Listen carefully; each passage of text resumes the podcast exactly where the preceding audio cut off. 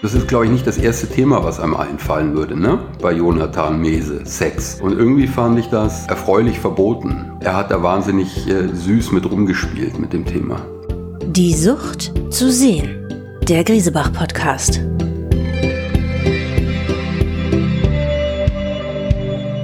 Die Sucht zu sehen ist der neue Podcast des Berliner Kunst- und Auktionshauses Griesebach. Diese Woche begrüßen wir den Autor und Zeitreporter Moritz von Uslar. 2010 erschien sein Reportageroman Deutsch Boden. Die Anordnung Westdeutscher Großstadtreporter quartiert sich für mehrere Monate in ostdeutscher Kleinstadt ein, um herauszufinden, welche Idee von Gesellschaft sich dort 20 Jahre nach der Wende behauptet hat. Als dieses Jahr die Fortsetzung Nochmal Deutschboden erschien, landete sie auf Anhieb auf der Spiegel-Bestsellerliste. Wir freuen uns auf Moritz von Uslar und auf seine ganz eigene Vorstellung von Kunst bei Die Sucht zu sehen. Hallo lieber Moritz von Uslar. Guten Tag, ich freue mich. Moritz, du bist Autor und Reporter bei der Zeit. Man kennt dich von deiner Interviewkolumne 100 Fragen, die erst im SZ-Magazin, dann im Zeitmagazin erschienen ist. Und du hast außerdem zwei viel beachtete Bücher geschrieben. Da ist zum einen Deutschboden und die Fortsetzung Nochmal Deutschboden. Das ist aktuell ein Bestseller. Beide Bücher handeln vom Leben in der brandenburgischen Provinz und haben viel mit der Sucht zu sehen zu tun. Erklärst du uns bitte mal das Konzept? Ja, die Sucht zu sehen, das stimmt, im Reportertum von mir.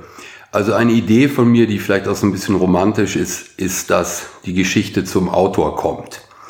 Also der Autor muss nicht lange rumwühlen und sich den Leuten aufdrängen, sondern der kann sich wie so eine Kamera auf einem Stativ an eine feste Stelle begeben, von der aus er sich nicht mehr bewegt und einfach den Ausschnitt bestimmen und zugucken. Und in meinen äh, Büchern Deutschboden und Deutschboden 2 oder nochmal Deutschboden ist das genau so. Da stehe ich an Lokalen oder an Straßenecken rum und lasse das Leben auf mich zukommen. Das heißt, ich bewege mich wirklich nicht, ja. Das ist so eine klassische Reporter. Äh, Haltungsstellung. Fuß an die Wand, äh, die Arme verschränkt, Aufnahmegerät in der Hand und einfach gucken. Das ist so die Idee von äh, meinem Reportertum. Daher der Untertitel auch, eine teilnehmende Beobachtung. Die ich mir sozusagen geklaut oder ausgeliehen habe aus der Wissenschaft. Das heißt, dieser Begriff ist mir irgendwann mal beim Rumstöbern so begegnet und ich dachte, wie geil ist das denn? Das passt ja perfekt auf meine Arbeitsmethode. Mhm.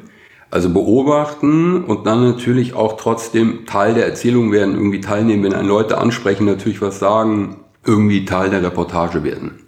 Für dein Interviewformat 100 Fragen hast du Superstar-Künstler getroffen, wie zum Beispiel David Hockney, Georg Baselitz oder auch Jonathan Mese. Die hast du interviewt, indem du ihnen wirklich 100 Fragen stellst. Wer hat dich denn am nachhaltigsten beeindruckt?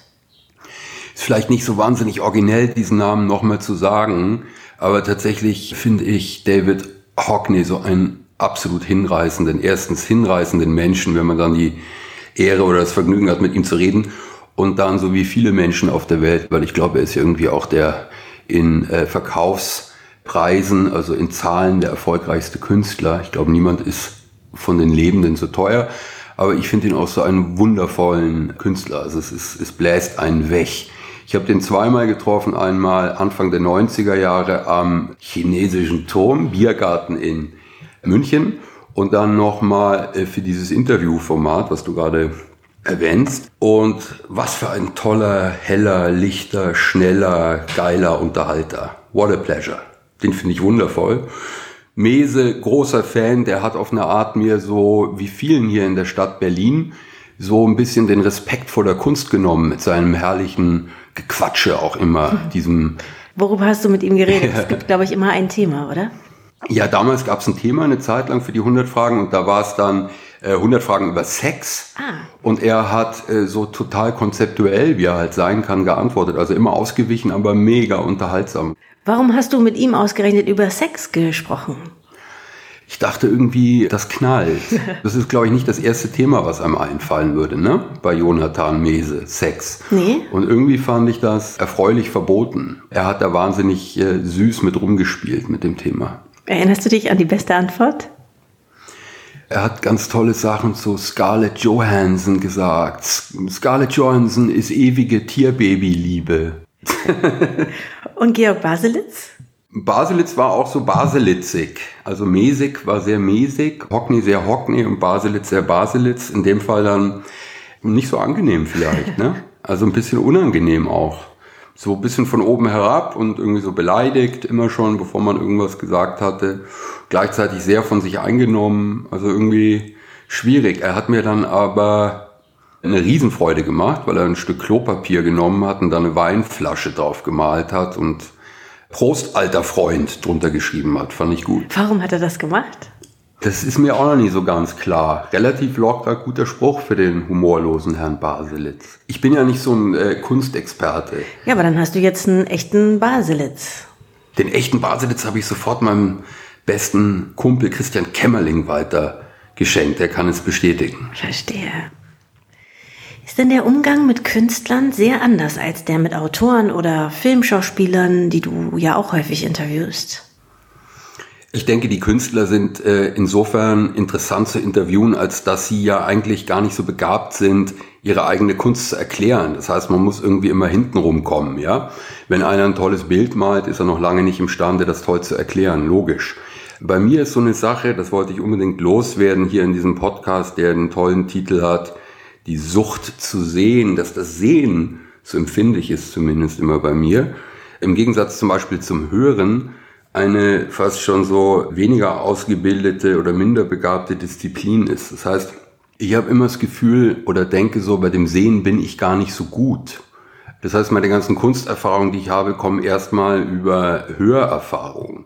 Und wenn ich dann sehe, dann habe ich oft so einen Widerstand zu überwinden. Ich muss auch oft Leute fragen, habe ich das richtig gesehen? Mhm. Oder was siehst du denn da? Zum Beispiel, ja. Das finde ich ganz interessant und das hat wiederum zur Folge, dass das Sehen bei mir sehr über die Ratio, über den Verstand funktioniert, ja. Das heißt, das Gehirn und die Rationalität sind angeschaltet beim Sehen und das führt zu gar nicht unbedingt direkteren Ergebnissen. Ja. Also es ist zu eng connected. Das Sehen und das darüber nachdenken. Und das Reflektieren. Ich merke einfach, dass es nicht so der Flow nicht so da ist wie beim Hören. Mhm. Also die sozusagen Kunsterfahrung zum Beispiel, wenn ich Bilder angucke, ist immer gestört durch das Gehirn, durch das darüber nachdenken. Ja? Ist das bei anderen Leuten anders? Ja, ich glaube schon, dass es Leute gibt, die sozusagen intuitiver beim Sehen Dinge aufnehmen können. Keine Ahnung, müsste man mit, mit anderen drüber sprechen. Zum Beispiel beim Begehen von Ausstellungen und so muss ich mich immer zwingen, wirklich nur ohne Ehrgeiz und ohne verstehen zu wollen sofort und ohne zu rationalisieren, einfach nur zu gucken. Das finde ich irgendwie total interessant. Ja, ein teilnehmender Beobachter zu sein. ja. Bist du denn mit Kunst aufgewachsen? In irgendeiner Art sicher, aber ich glaube, dass die Kunst bei uns zu Hause gar nicht so besonders gute oder exponierte Qualität hatte. Also bei uns hingen so komische Kunstdrucke an der Wand und so weiter. Da war irgendwie keine besondere Ausbildung. Das Hören war auch immer viel wichtiger. Also bei uns liefen die Opern und die Sinfonien und man ist in Opernhäuser und Konzerthäuser gegangen und weniger in Ausstellungen. Erinnerst du dich denn an das erste Kunstwerk, also nicht Oper, sondern aus dem Bereich der bildenden Kunst, das dir etwas bedeutet hat? Darf ich da, äh, Casati, ganz weit zurückgehen, sozusagen in den Kokon der Kindheit, der fällt mir da sofort ein. Also so wirklich die Urerfahrungen mit Kunst würden mir drei einfallen. Ich mache es ganz kurz. Äh, einmal das Plakat, der Kunstdruck von Die schlafende Zigeunerin des französischen Malers Henri Rousseau ein ziemlich scheußliches Bild von einem Löwen und einer schlafenden Frau mit einer Mandoline oder Gitarre. Das ist so ein Urbild der naiven Malerei vom Ende des 19. Jahrhunderts. Das einfach wie die Bilder, die eben über dem Kinderbett hängen, einen irren tiefen Eindruck hinterlassen hat, weil ich einfach wie Kinder halt liegen, da lag und das angeguckt habe. Und ich liebe sehr. Das taucht immer wieder so auf, dieses Gemälde. Irgendwo, ich glaube, es hängt im MoMA. Das wäre das eine. Dann ein Schwarz-Weiß-Foto der Mutter meines Vaters, eine wenig bekannte Theaterschauspielerin mit dem Künstlernamen Ellen Krug, die in den 50er Jahren die Mutter Courage spielte. Auf dem Foto, ein ganz dramatisches schwarz-weißes Schauspielerfoto, ist sie als Courage, als Mutter Courage zu sehen mit einem Kopftuch, Planwagen und ein furchtbarer Totenkopf hängt hinter dem Planwagen und sie guckt so dramatisch hoch. Und das dritte wäre dann vielleicht irgendeine Kinoerfahrung. So die ersten Kinoerfahrungen, da würde mir sicher irgendwas einfallen. Also du merkst selber jetzt nicht so die ganz große dramatische Kunst. Ja, weiß ich gar nicht, ja. Hast du denn sowas wie einen Lieblingsmaler? Darf ich dann nochmal nicht so spannend David Hockney nennen? Von dem gab es mal eine zauberhafte Ausstellung in München, erinnere ich mich. Da hat er so in seiner ganzen Unbedarftheit und Unambitioniertheit auf dem tollsten, höchsten Niveau Dackel gemalt. Ja, Dackelhunde. Und die waren so absolut hinreißend. Ich würde sagen, unorigineller geht's nicht. Und trotzdem waren das somit die schönsten Zeichnungen, die ich mich entsinnen kann. Ja. Ansonsten bin ich in München als junger Mann eben gewesen und da waren die Pinakotheken natürlich schon wahnsinnig wichtig. Da bin ich durchgelaufen oft und hatte schnell, ich habe das vorhin schon erklärt, so dieses Problem, dass ich immer so verstehen wollte und dann mich dumm und ungebildet fühlte. Also irgendwie diese Erfahrung, dass Kunst, große, tolle Kunst, Renaissance, Mittelalter und so weiter, mich so herausgefordert und gestresst hat. Verstehe. Hast du denn trotzdem so ein Lieblingsmuseum? Die schöne Frage des Lieblingsmuseums. Da würde ich vielleicht das Pergamon-Museum hier auf der Museumsinsel in Berlin nennen. Warum? Da erinnere ich so wunderbare beiläufige Besuche mit meinem sehr kleinen Sohn, der damals so fünf, sechs Jahre alt war. Und ich bin mit Presseausweis und er eben als unter irgendwas jähriges Kind umsonst reingegangen. Und wir sind immer nur so zehn Minuten geblieben. Viertelstunde. Viertelstunde Pergamon-Altar, zehn Minuten Ishtar-Tor. Und mein Sohn war total begeistert, weil das im Pergamon-Museum ja so schön wenig nach Kunst aussieht, sondern das sind ja einfach geklaute riesige Tore, Altare, also geklaute Architektur. Und das war die eine, glaube ich, schöne Erfahrung für meinen Sohn. Und die andere, an der ich auch Freude hatte, die ich so versucht habe, so ein bisschen herzuleiten, ist irgendwie die Museen so zu etwas Alltäglichem zu machen, zu etwas Niedrigschwelligem, wo man so, wenn man drin ist, nicht gefangen ist für eine Stunde oder zwei, sondern in meinem Sohn so die Erfahrung äh, reinzupflanzen, das kann nach einer Viertelstunde schon wieder vorbei sein. Das ist sowas Beiläufiges, wie eine Cola trinken oder so. Ja. Das habe ich mir sozusagen für mich gewünscht, dass Kunst und Museen, Museumsbesuche was alltägliches, beiläufiges, niedrigschwelliges sind. Und das finde ich ja bis heute das Geilste. Und ich weiß nicht, müsste man meinen Sohn fragen, der ist heute 17. Ob es geklappt ob hat. Die Erziehung, ja, ob das geklappt ja. hat. Okay, das Pergamon-Museum verbindest du eher mit den Besuchen mit deinem Sohn. Was war das eindrücklichste Erlebnis in einem Museum für dich als Besucher und Betrachter und teilnehmender Beobachter? Ich glaube, ein Besuch in den 90er Jahren, Mitte 20 bin ich da eben gewesen, zusammen mit dem Schriftsteller Reinhard Götz. In welchem Museum? Da waren wir in der alten oder in der neuen Pinakothek. Ich würde sogar sagen in der alten, weil ich so Renaissancebilder vor mir habe. Und da sind wir sozusagen durch die klassische flämische Porträtmalerei, denke ich mal, oder so gelaufen und sind so geschlendert und haben betrachtet. Und ich bin wie so ein Spießer immer nach vorne gesprungen und habe sozusagen die kleinen Informationstafeln gelesen, ja, und habe irgendwie versucht, die Orientierung zu behalten, den Überblick zu behalten. Ah, jetzt verstehe ich, jetzt sind wir da und da in der und der Zeit und wer ist denn der Porträtierte und so weiter. Und Reinhard kam irgendwann zu mir und sagte so, einfach nur gucken, einfach nur gucken, durch dich hindurchfließen lassen. Einfach nicht so viel wollen, ehrgeizlos sein. Das hat mir einen wahnsinnigen Eindruck gemacht, weil ich da sozusagen meine, ja, gemerkt habe, dass ich mir ganz viel damit verstelle, dass ich gleich das irgendwie so verwerten möchte oder gleich irgendwie ein Ergebnis haben möchte. So geht's irgendwie nicht. Und daran denke ich sehr oft, wenn ich jetzt sehe, betrachte, und da schließt sich auch wieder der Bogen zum Reportertum, das du vorhin äh, angesprochen hast. Auch als Reporter bin ich gut beraten, wenn ich nicht sofort irgendeinen Sinn haben möchte oder irgendein Fazit, sondern einfach nur gucke, einfach durch mich durchfließen lasse. Wenn es nicht der Sinn ist, was ist es denn dann? Was ist das Ergebnis, wenn man einfach nur ein Bild anguckt? Was ist der Prozess? Ah, geile Sachen, glaube ich. Der Prozess ist dann, dass man eben zutiefst berührt wird, dass irgendwie ein Farben, Formen, Ausdrücke, Stimmungen berühren von dem, von dem Bild, ja. Und sozusagen für die muss ich nicht gleich einen Ausdruck haben. Für die müssen wir als Sprachmenschen nicht sofort wieder die Form haben, sondern mhm. Das ist ja das Geile an bildender Kunst oder an Malerei, dass es auf einer anderen Ebene funktioniert. Ich muss da nicht gleich wieder irgendeinen Fertigtext zu, äh, herstellen, sondern lass mal, lass mal gut sein, sozusagen. Mhm. Das ist einfach das Bild. Und es gibt da was Größeres und Schöneres als eine Lektion oder etwas, was ich mitnehmen kann. Oder auf der anderen Ebene der Preis natürlich, ja, damit ich mich wieder irgendwie selber produzieren oder signifikant darstellen kann. Wie sieht's denn aus mit dem Lieblingstitel eines Kunstwerks? Gibt's da was? Na, da muss ich glaube ich schon so den ewigen Superkünstler Martin Kippenberger wieder nennen, den ja vor allen Dingen die Typen, die eigentlich nichts von Kunst wissen und eher schreiben und irgendwo in Lokalen rumstehen und Bier trinken. Also ich gut finden. Ja, da gibt's natürlich ein paar obergeile Titel. Da hat man ja das Gefühl, dass der Titel fast das Kunstwerk ist oder das Wichtigste überhaupt ist. Also ich kann beim besten Willen kein Hakenkreuz erkennen oder was fällt einem denn noch ein? Onkel Bonbon hieß das, glaube ich mal, oder Heavy Burschi oder sind die Diskos so doof, wie ich glaube, oder bin ich der Dove? Fand ich auch geil.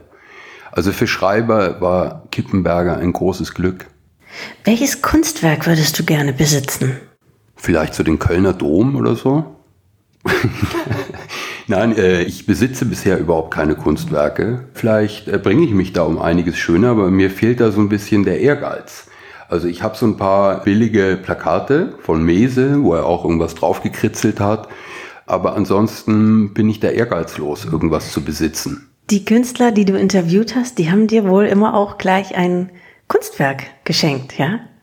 Stimmt, das war so ein bisschen mein Gag, dass ich die Leute dann immer kurz gefragt habe, gib mal irgendwas. Und eigentlich ist es ja so die maximal verbotene Frage, gerade so ähm, Herrn Baselitz zu fragen, wollen Sie mir nicht mal rasch hier was draufmalen? Also, ja. Ja, mir fällt ein, dass Herr Baselitz die gerade beschriebene Klopapierrolle mir geschenkt hat und Herr Hocknick gab mir, da war ich allerdings, also aus vielerlei Hinsicht dann komplett geflasht, logischerweise. Der kritzelte mir in mein äh, schwarzes Notizbuch einen zauberhaften Dackel und Ach, widmete, ja, und widmete ihn meinem Patensohn. Und der Patensohn äh, bekam das geschenkt und dann wurde von dieser kleinen Zeichnung ein Auslandsstudium finanziert. Wahre Geschichte. Also nochmal zurück ähm, zu der Frage, da du ja die Kunstwerke, die extra für dich entstanden sind, immer verschenkt hast. Welches würdest du heute gerne besitzen?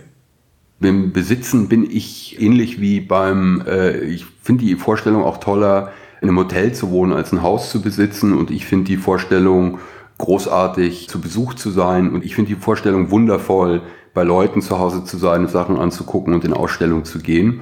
Und bei mir zu Hause hängen die Bilder von meinem Sohn und Zeitungstexte und Fotos und billiger Schund. Vielleicht ändert sich das nochmal. Die Vorabdrucke zu deinen Büchern lässt du grundsätzlich von dem Berliner Maler Edward B. Gordon illustrieren. Was gefällt dir so gut an seiner Art zu malen? Da bin ich wirklich extrem glücklich, dass er das gemacht hat. Ich bin zunächst mal unheimlich glücklich, dass die in Anführungsstrichen Literatur, die ich da herstelle, eben nicht von Fotos kommentiert wird, sondern von seinen äh, Gemälden. Und auf eine super interessante Art kommen bei ihm ja so zwei Sachen zusammen. Also so diese altmodisch anmutende Technik und Aura erstmal, wie die Bilder so gemalt sind, sieht ganz nach 19. Jahrhundert aus so. Und dann seine Motivik. In dem Fall hat Edward ja da bei dem ersten Buch, das waren die Vorabdrucke im äh, Zeitmagazin, ja, die Härte und Scheußlichkeit von dem Ort und das Angerockte von dem Ort so eingefangen. Also er hat so harte Jungs, harte Jungs gemalt. Handy, Zigaretten, Bier. Das war so die erste Motivik. Und bei der zweiten hat er auf eine tolle Art im Grunde genommen die Rezeption vorweggenommen von nochmal Deutschboden, ja. Also da wurde irgendwie dem Buch vorgeworfen, es kommt zu wenig Frauen vor, was ja irgendwie ein interessanter äh, Vorwurf ist, kommt zu wenig Frauen vor in der Literatur. Und B. Gordon hat in seinem Gemälden, seinen grandiosen Gemälden fürs Zeitmagazin zum Beispiel für den Titel gleich eine wunderbare Frau gemalt. Also da kamen komischerweise nur, nur Frauen vor. Ich würde sagen, an ihm ist auch gut und sehr passend für meine Literatur, dass er eigentlich wie so ein Reporter, wie so jemand, der sich so, ja, wie so ein Truman Capote auch, wie so jemand, der so in der Ecke kniet mit seinem Notizbuch und so dokumentiert. So kommt er mir auch immer vor. Wie jemand, der auch auf eine Art, obwohl es ja eine 19. Jahrhundert Technik vielleicht ist, Öl ist oder Acryl, ich weiß es gar nicht, eigentlich ja so dokumentiert. Mhm. Schnappschüsse. Ja. Was hast du durch die Kunst gelernt? Ach, geile Frage. Was habe ich durch die Kunst gelernt? Wenn ich nochmal zurückgehe auf meine drei Beispiele oder zweieinhalb, die ich vorhin genannt habe, sagen wir mal Henri Rousseau, erste Lektion, Kunst muss um Gottes Willen gar nicht schön sein. Darum geht's nicht. Also die kann sogar ein bisschen, ja, richtig scheußlich sein und ist trotzdem stark. Was ähm, muss sie ähm, denn können? Eine Kunst muss erstmal äh, einfach was in Bewegung bringen und den Betrachter irgendwie tangieren, attackieren, in Bewegung bringen. So wie das auch äh, Schrift und Text muss. Es muss irgendwie, ja, Leute berühren, in Gang bringen. Und wenn ich als nächstes überlege, zum Beispiel die Fotografie, da ist sozusagen die Inszeniertheit ganz stark drin. Also sozusagen in dem Foto, was ich erinnere von meiner Großmutter. Also da ist sozusagen die, was Kunst eben auch kann, nicht nur abbilden, sondern ganz stark inszenieren, erfinden, eine neue Welt erschaffen, unrealistisch sein. Nochmal zu der Frage, was hast du durch die Kunst gelernt? Sagen wir mal, ähm, ich kenne noch gar nichts anderes außer Kunst, könnte ich jetzt erstmal antworten. Also es ist für mich der einzige Trost auf der ganzen Welt. Ich habe noch nie irgendwas gesehen, was so wunderbar ist oder mir so weiterhilft wie das richtige Gemälde oder die richtige Musik. Also das wäre jetzt sozusagen die andere Disziplin. Ich habe noch sonst noch nichts kennengelernt außer Kunst, wäre mein Satz. Ja? Für das es sich lohnt, für das sich alles lohnt. Man könnte noch sagen die Liebe, aber ehrlich gesagt finde ich ein Kunstwerk noch größer als Liebe, weil sie funktioniert im Gegensatz zu so viel anderem so toll. Also sie ist, sie ist für mich der einzige Sinn. Also bei Mese heißt es, es hat ja auch so eine absolute Kunstvorstellung. Irgendwie ist, ist alles nur Kunst, Diktatur der Kunst und sozusagen die einzige Autorität, die er akzeptiert. Ich habe nur das. Ich hab, kann das nur mit diesem Pathos sagen. Ich habe nur die Bilder und die Musik. Mehr habe ich gar nicht. Reicht mir auch, macht mich komplett glücklich. Ist für mich komplette Metaphysik, kompletter Sinn, Religionsersatz, alles. Ganz schön große Antwort, oder? Hilfe. Ja, klingt gut. ich fürchte mich sofort, wenn ich das so mit so riesigen Worten sage, aber nein, es nein, ist komplett die Wahrheit. Wunderbare Schlussworte. Wir danken dir sehr fürs Kommen, lieber Moritz von Oster. Danke, liebe Rebecca, hat Freude gemacht. Das war die Folge 4 von Die Sucht zu sehen. Ab jetzt alle zwei Wochen auf grisebach.com, Spotify und iTunes. Wir freuen uns schon auf den nächsten Gast und auf Sie in zwei Wochen.